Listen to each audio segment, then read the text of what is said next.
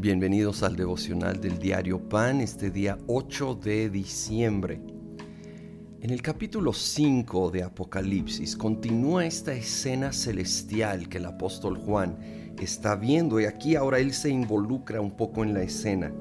Dice versículo 1, en la mano derecha del que estaba sentado en el trono vi un rollo escrito por ambos lados y sellado con siete sellos.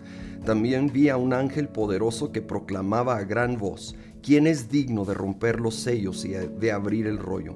Pero ni en el cielo, ni en la tierra, ni debajo de la tierra hubo nadie capaz de abrirlo ni de examinar su contenido. Y lloraba yo mucho porque no se había encontrado a nadie que fuera digno de abrir el rollo ni de examinar su contenido. Uno de los ancianos me dijo, deja de llorar, que ya el león de la tribu de Judá, la raíz de David, ha vencido. Él sí puede abrir el rollo y sus siete sellos. Este rollo, este como pergamino con siete sellos, eh, revela todo el resto del libro de Apocalipsis. Ahí viene, digamos, el destino de planeta Tierra. Algunos lo han comparado con las escrituras de una casa, el título de algo. Allí es, de nuevo, ahí contiene el destino de la Tierra y no hay nadie digno de abrirlo ni en todos esos seres angelicales y, Juan está destrozado, pero le dicen, ah, pero sí hay uno digno, es Jesucristo. Aquí se describe como el león de la tribu de Judá. Él ha vencido. Y entonces, si continuamos leyendo, Él toma ese rollo y empieza luego de allí en adelante a desatar esos sellos que van revelando distintos aspectos del destino de la tierra. Jesucristo, por creación, porque co-creador con el Padre, con el Espíritu, y luego por redención, dando su vida en la cruz, redimiendo esta tierra, este mundo caído y pecaminoso. Él lo redimió. Ah, cómo me anima esto, y más en los tiempos que estamos viviendo, cuando parece todo tan fuera de control, que todo va en tan mal camino.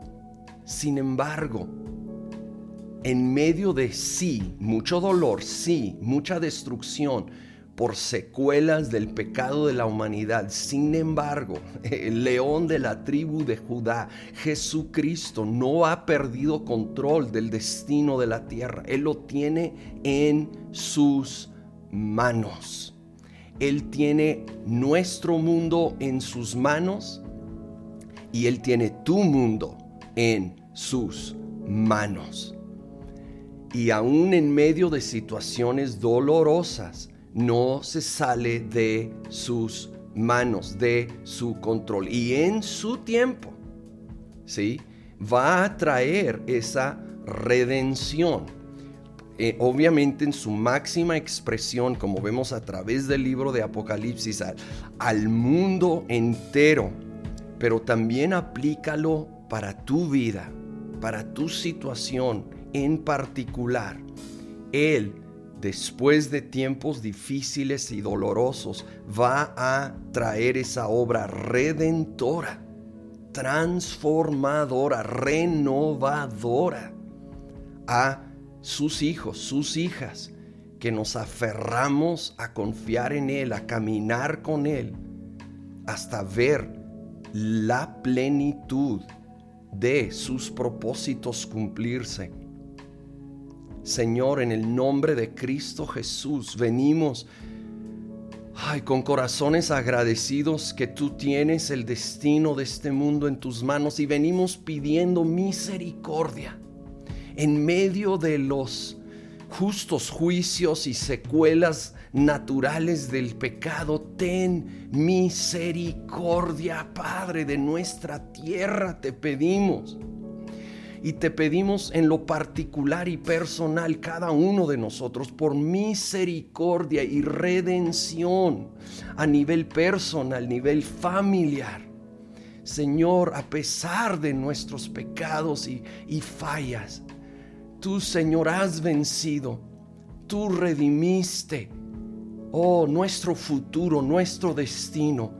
Ven, ven a derramar esa misericordia que tanto necesitamos el día de hoy en el nombre de Cristo Jesús.